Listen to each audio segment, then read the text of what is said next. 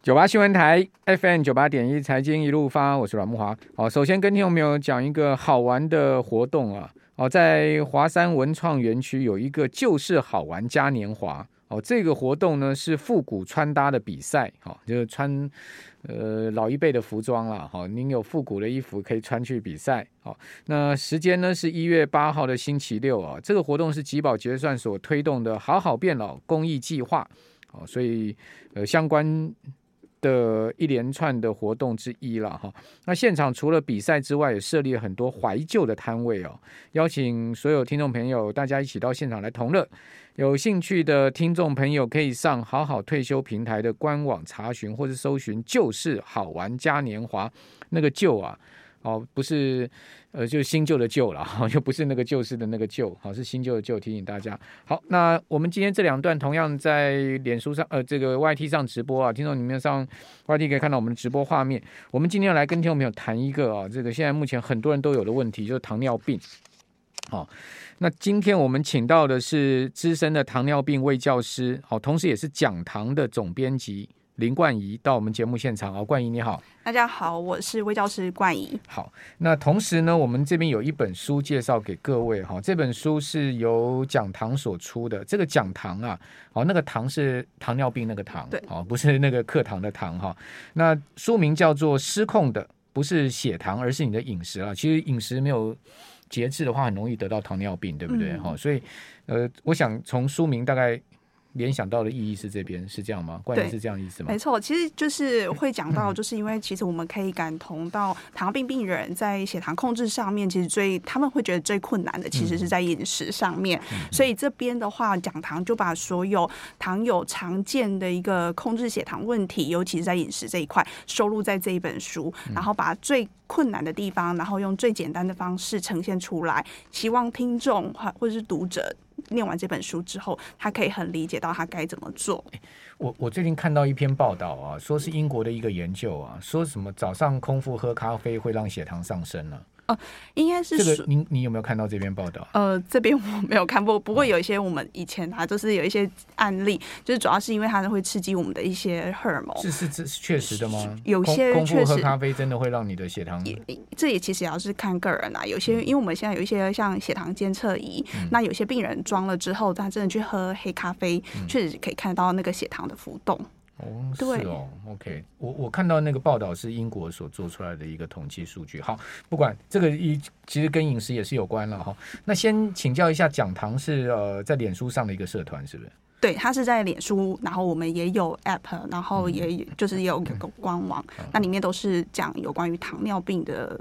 呃，就是未教的对未教者的讯息。Okay. 好，那台湾糖尿病有大概有多少人？大概两百多万人，其实是还蛮多的。而且我知道糖尿病现在有年轻化的趋势。对，其实现在重点是在于年轻化，因为大家都是人手一杯饮料，对对，然后再加上就是西式，所以都外食，所以相对的其实都是高糖、高热量。对，所以我们可以发现到，就是很多的像国中生啊，可能体重过重，所以他就很容易就是被筛检出有血糖偏高，或是甚至是有糖尿病的问题。OK，所以你们呃讲堂这个呃社群，其实基本上就把很多有关这个糖尿病的知识在上面。嗯，就是像糖尿病本身自己的问题，比如我要饮食控制，我要运动等等，这些都收录在里面。那当然，如果说没有控制好，大家最害怕就像是失明嘛，或是洗肾等等，肾脏照护也其实都在我们的平台上面。OK，好，对，那。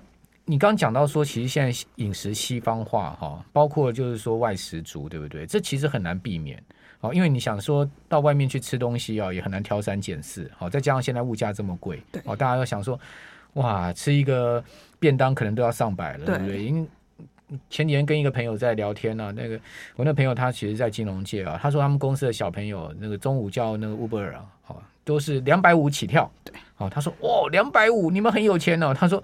两百五不就是正常的一个价格吗？好，以前我们这个年代可能吃一个中餐大概一百五都觉得还不错了。好，现在大概两百五起跳。对，那即使两百五起跳，你也很难挑挑三拣四啊，都是外食族。那外食族呢？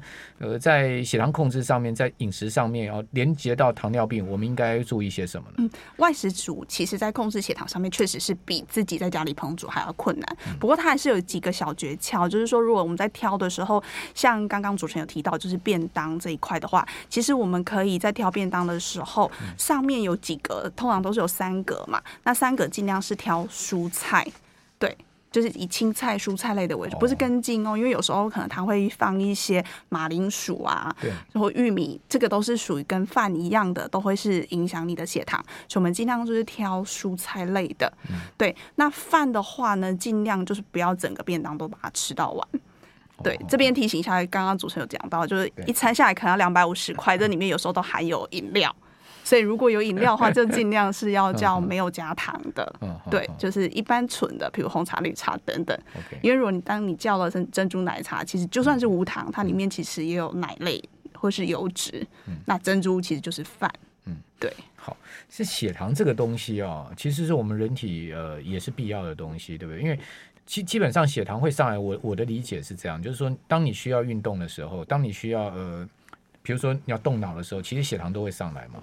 你可可不可以跟我们讲一下我们人体这个血糖产生的一个机制，让我们更清楚，就是说，呃，怎么样去控制它呢？嗯，主要其实是还有我们自己身体里面的荷尔蒙也会影响，像小朋友，他其实晚上睡觉的时候有一些生长激素。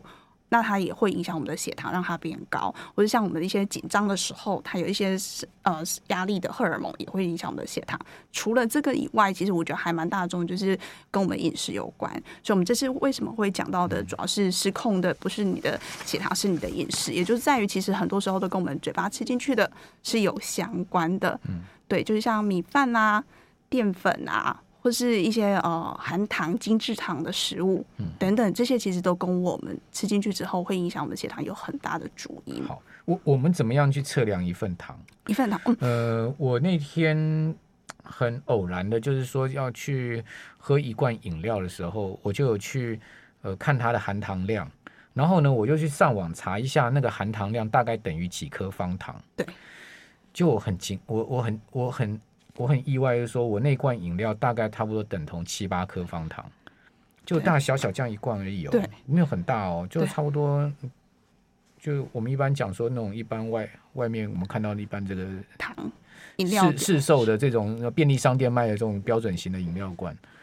就七八颗方糖哎、欸，哇！我想说，那方糖不是很甜吗？我以前小时候吃一颗方糖都觉得很甜了，为什么一罐饮料有七八颗方，方糖？对对，其实这边我们要先提到给观众，就是带来一个，就是我们的糖其实有两种，一个是米字糖，对，就像主持人讲的，就是砂糖类的；那另外一个糖是有字糖，就像我们吃米饭。嗯这个就是有字糖，对。那通常怎么去估算一份的糖？我们讲的是有字的糖，像米饭，好，或者是水果、牛奶这三大类都是有字的糖。简单的来讲，如果说我们是以水果，就是我们可以看自己的手掌。如果我的手大概一个拳头，我女生大概这个小拳头就一份的糖。一个水果大概一个手拳头就一份的糖，像如果主持人的手，他还可能约莫就是三分之二个手拳头，对，就是等于一份的糖。对对对对对，所以我们就会减少。那一天一个人大概水果的分量，如果我是有血糖问题的，就是在两个拳头，两个拳头，对，就不能超过这个两个拳头的水水果量，水果量对就会太多。那另外一个是，如果是米饭的话，其实基本上我们会有一个标准碗。对，那我们标准碗，我们就大概四分之一碗就是一份的糖，是白米饭吗？哦、呃，不论是白米饭或是炒米饭，其实基本上都是四分之一碗就一份糖了。对，哦、所以其实我们有时候在外面自助餐吃起来一个小小的碗，嗯、大概可能就是把。三份糖到四份糖左右。那像你一个便当那一格的饭，大概也至少两到三份糖。哦，不止，有时候都会到三到四份。OK，甚至有时候有一些店家会压一下他的饭。嗯，对，那可能就会再再超过了。OK，对，水果饭还有还有牛奶，牛奶哦，牛奶牛奶也是哦。牛奶怎么算？对，牛奶大概约莫低脂的话，大概两百四十 CC 左右，就是一份的糖。OK，对。那高脂呢？高脂也大概在这个范围，对，在。那还有什么是会有这个比较明显的糖含量的？糖呃，主要如果是一般食物的话，我们会讲就这三大类。Okay. 那其他我觉得更重要的就是小心一点，就是精制糖，就是我们会额外添加的一些砂糖、嗯、黑糖，那就是米字旁的那个糖。对，对对没错，哦、对。那其实那个含量都还蛮高，但通常我们不会建议病人吃这种吃到一份糖，除非有一个状况，嗯、就是低血糖。嗯。对，我们其实很怕高血糖，但是我们更怕就是一个低血糖。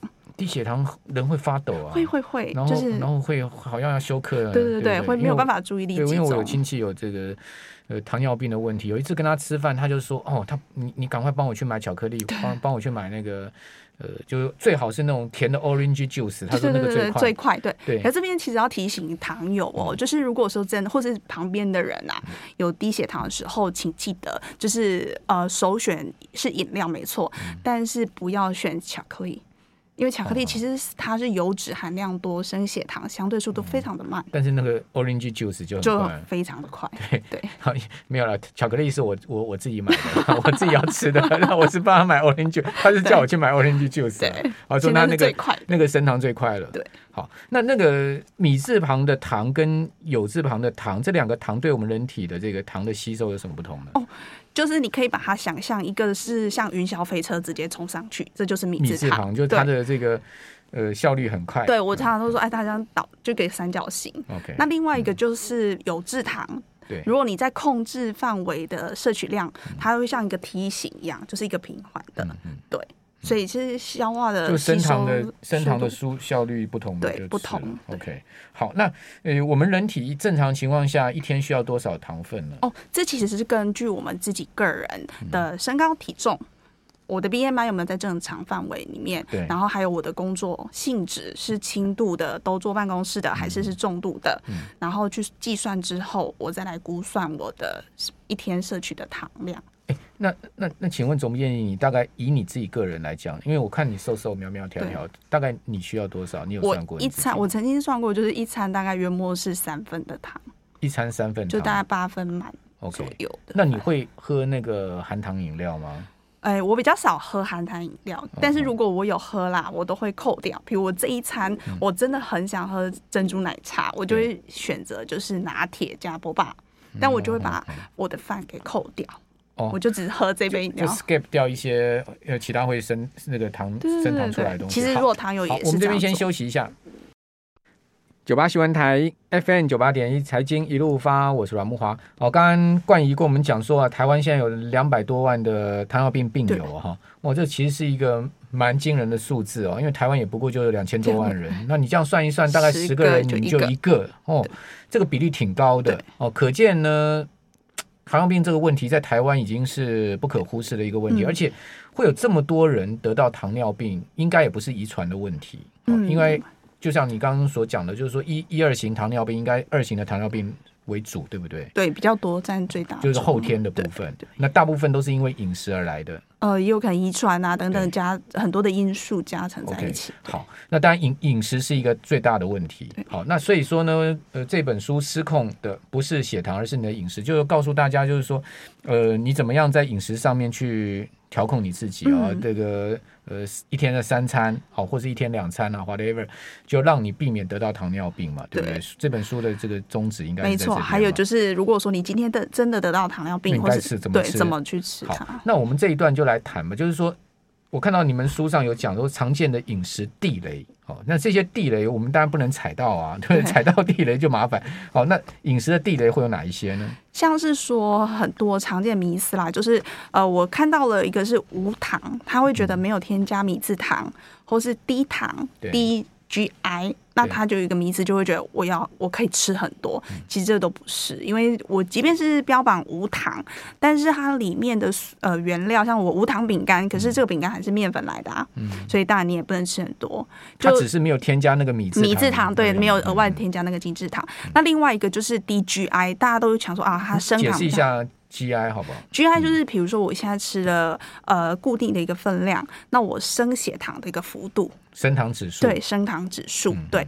那很多人都以为说啊，我升糖指数吃的就是选择低的，我就可以吃很大量。可是我们这边要提醒哦，就是还有一个是升糖负荷。如果我今天选择是低 GI，可是我吃非常大量，我的血糖还是一样是会很高的哦。所以其实很重要，质跟量的问题，对，不对？量、哦。如果说你这个吃的是 DGI 的这个东西的话，但是如果你吃了一次暴饮暴食吃很多，其实还是对你的这个身体的负担是很大的。对，血糖负担其实也是很大的。这个是一个常见的地雷。对，好，就是你不要以为你吃的东西是 DGI，还有什么样的地雷？我们第二个就是比如说哦，我们外食常常会有一些酱料，大家最容易忽略就是这个酱料，因为其实这个酱料其实它里面。酸酸甜甜的东西，其实它里面加了很多的砂糖。嗯、你去吃了之后，你才会觉得哎，口感很好。嗯、可是在这个口感很好之后，它其实添加很多精致糖。对，所以酱料的部分，我觉得这是很重要。对，就是很容易忽略。那第三个的话，就是像现在年节到了，有我们有果干，然后还有一些蜜饯，这些就是我们常常会觉得哦，很刷脆，就会一直吃。其实这些都是高糖的。对。对，你刚刚讲到的那个好吃的东西，其实好吃的东西常常是地雷。地雷，对。啊，这个呃，高龄九十几岁啊，还当马来西亚首相的马哈蒂啊，啊，这个马哈蒂他是以前他是这个当首相之前他是心脏科医生嘛，啊，人家就问他说，哎，你怎么可以活到这么？这么高年了，高龄哈，这个他说呢，我妈妈从小跟我讲一件事情呢，就是当你吃到好吃的东西的时候，你就应该要停止继续吃。对，我们我们以前、对，没错，这是这是真的、哦，这是提醒，因为像大家糖友都会问说，可是我就是一定要去喜喜宴，嗯，那怎么办？所以我们尤其是快过年了，对对对，或者大吃大喝，暴饮暴食，所以我们都会说，好吃的菜一道就一口就够了。对，十道菜就十口，很难控制自己的 食欲。对，所以只是跟自己的意思。有时候尾牙啊什么，大家都是拼了命的吃 喝啊。所以其实这时候啊，如果真的你真的受不了，还是提醒糖友啊，其实可以回去自己验血糖。OK，嗯，我觉得这还蛮重要，因为其实血糖机线也很方便了。对，就是其实采血之后，我就可以知道说我吃这一这一顿。好吃的，大概我自己的血糖变化是如何？嗯、对，其实透过这个数字，我可以提醒我自己该不该继续吃，我下一次该怎么去调整我吃的量。好，那测验血糖的时候，我们该注意些什么呢？比如说时间点，哈、嗯，或者是说饭前饭后，呃，我们用血糖机，我们应该注意些什么？嗯，这边很重要的提醒就是验配对的血糖。所谓配对血糖，就是这一餐同一餐，像现在是晚餐时间，我现在要吃饭之前，我就先验一次。那吃完的时候，我开始吃，开始算两个小时，我就验一次饭后的血糖。对，那两个的差距是在三十到六十以内，就表示说我这一餐吃的糖量，就是水果分量或者是饭，对，是控制的非常不错。但是也要留意啦，因为有时候是均衡度的关系。对，如果说我没有吃的很均衡，我就是这一餐就是吃一个饭，没有配其他的。肉啊菜，那我当然血糖可能也会很高。哦、所以如果配菜均匀的话，即使你吃的量多，也也也可能不会血糖升那么高，欸、是这样吗？对，会会有差一点点。均衡度还有分量，这两个是还蛮重要的。所以如果你验到饭后血糖，嗯、对我们常常会说尽量不要超过一百六以上。如果真的超过，你可以思考一下你的量还有你的均衡度，嗯、这两个是非常重要的。哎、欸，有有有一次我在急诊室，我看。看到一个人，他血糖飙到四百多、五百，对，就是对，有时候是没有吃药，哦、像现在年节到了，有时候病人就会有一些禁忌，他会觉得我过年就是不能吃一些药，嗯、所以自己停药也有可能会让自己的血糖这么高。我请问你，现在有一种二十四小时的血糖测试机嘛？哈、嗯，那种准确度如何呢？呃，基本上它要看牌子，就是某一些牌子其实它是算很准的，嗯、对，但是要看啦，就是看某一些牌子。你觉得那种建议吗？一般糖友建议用这种吗？嗯，我觉得如果说你一直在验血糖，但是你一直找不到自己的问题点，你怎么验？因为我们其实血糖有分，就是空腹的血糖、饭后血糖，还有一个就是糖化血色素。你每次怎么验，我的糖化血色素都很高，可是自己空腹的血糖都很好。这时候糖友其实可以用呃这个连续血糖监测。为什么会有这样的问题？因为我们有一个饭后，那大家其实验到饭后心里都会非常的害怕，所以他宁可不验。只验早上的空腹，那不就是一种所谓的鸵鸟效应、鸵鸟心态吗？对，就会有点逃避。但其实我们就是透过这个二十四小时的血糖监测这一个，那我就可以让他看出他的趋势。尤其饭后这一块血糖虽然会很飙高，但是我常会跟糖友讲说：“你先不要担心，飙高表示有问题，我们来找问题就好。” OK，但是千万不要不厌啊！就是鸵鸟心态有时候反而不好。那过年的时候，我们还是要享用美食，对不对？因为过年围炉嘛，你也不可能不吃东西嘛。那你的建议会是什么呢？除了少吃一口以外，嗯、因为这个对很多人来讲说，做这个建议可能我做不到。记得一定要运动嘛！我觉得，因为到过年的时候啊，其实我们。多数的时间都是会坐在沙发上面，嗯，甚至有时候会打麻将，对对，所以基本上都是静态的。但是你一直吃进去，那其实你都没有在动的时候，你的血糖可能就会很高。对，这是一个。那再来的话，运动可以这个降低你的血糖。嗯，没错，运动。但是要提醒啊，就是如果你真的把自己的血糖吃到很高了，嗯、就两百五以上，就不建议再去运动了。这样其实？因为如果到两百五以上，你又再去运动，有时候水分的流失会让你的血糖更不容易降低。哦，原来是这样子。嗯，所以如果反而有反效果。对对对对，所以如果你在真的血糖很高，两百五以上，就是不建议真的再去运动了。嗯、就是运动前也绝对不要喝那种高。高含糖的饮料，对对对对，尽量真的是避免，就是不要让自己的血糖冲很高。嗯、对，但是你宁可维持好好的，那去运动，因为可能拉时间久了，你可以中途可以补一些运动。那那除了运动以外，还有什么呢？多喝水。然后再就是，我觉得很重要，真的就是，如果要吃东西啦，尽量可以就是把你想吃的东西先抓出来，对，就不要拿着一桶，然后开心果一直剥，这真的是会停不了。开心果也会也会升高血糖。对对，我们之前哈，其实有一个病人哦，他就是都吃花生，他真的很爱吃花生，长辈，然后他吃完花生，呃，晚餐吃没事，然后一直到半夜十二点多开始，那血糖一直飙上去。对，然后一直飙到隔天清晨四五点，他血糖才慢慢下来。坚果类啊，也会有这样的问题。嗯，因为其实我们在升血糖有分所谓的呃碳水化合物，它是立刻让你的血糖升高。嗯、那还有一个是蛋白质。那另外一个最让你的血糖就是很平稳，我常常会形容让你稳稳的高升，嗯、那个就是油脂类。哦，油脂类。对，它会高升，它不是立刻，但是它是后面血糖会慢慢。坚果就是油脂类嘛。对，坚果啊，花生、开心果。哦核桃，我最喜欢吃坚果了。我每天早餐都会吃坚果。可以啊，其实讲的开心果。对，适量可以，但是提醒啊，就是如果说我今天吃的油量当餐的油量比较多了，像我今天就是宴客了，那我可能就是坚果就要先舍去啊。OK，好。对，那我们有听友问到说，稳定的血糖是不是也可以减重呢？稳定，这个跟减重有关系吗？呃，它不会让你的，就是因为你血糖起伏很大的时候，你很容易会有饥饿感。对对，所以有时候为什么高血糖的时候，很多病人都会觉得他很饥饿，然后他可能又会反复就吃很多，嗯、所以反而把你的血糖控制稳定，其实你比较会有饱足感。哦，原来是这样。所以分量的控制，蔬菜多吃均衡，其实就很重要。Okay, 那为什么有一些人实施一六八这种断食啊，他他就不会有饥饿感呢？因为他其实呃有一部分，哎，应该是这么说啦，他就是控制你摄取的那个分量。嗯。对，摄取把你的那个分量给控制住。可是这边要提醒一下，如果你有血糖问题，不建议执行一六八。为什么？举例来讲，因为我们吃像二型的病人，有时候会吃一些刺激胰岛素的分泌的药。嗯。但是因为你自己执行一六八，你会有空窗期，有一餐没有吃东西。没错。可是我的药还在作用啊。对。那我很容易发生什么事情？低血糖。哦，嗯，就你刚所讲那个低血低血糖的状况，对对对，情况就来了，没错。好，所以说如果真的要执行什么一六八断食啊，这些可能还是要这个跟医生啊讨论会比较好，对对对，还是要经过医疗的咨询了哈。好，那我们今天非常谢谢请到了讲堂的总编辑，也是资深糖尿病的魏教师林冠仪到我们节目现场啊。那同时再介绍一下这本书，就是失控的不是你的血糖，而是你的饮食。希望大家呢都能在饮食上稍微注意。谢谢谢谢。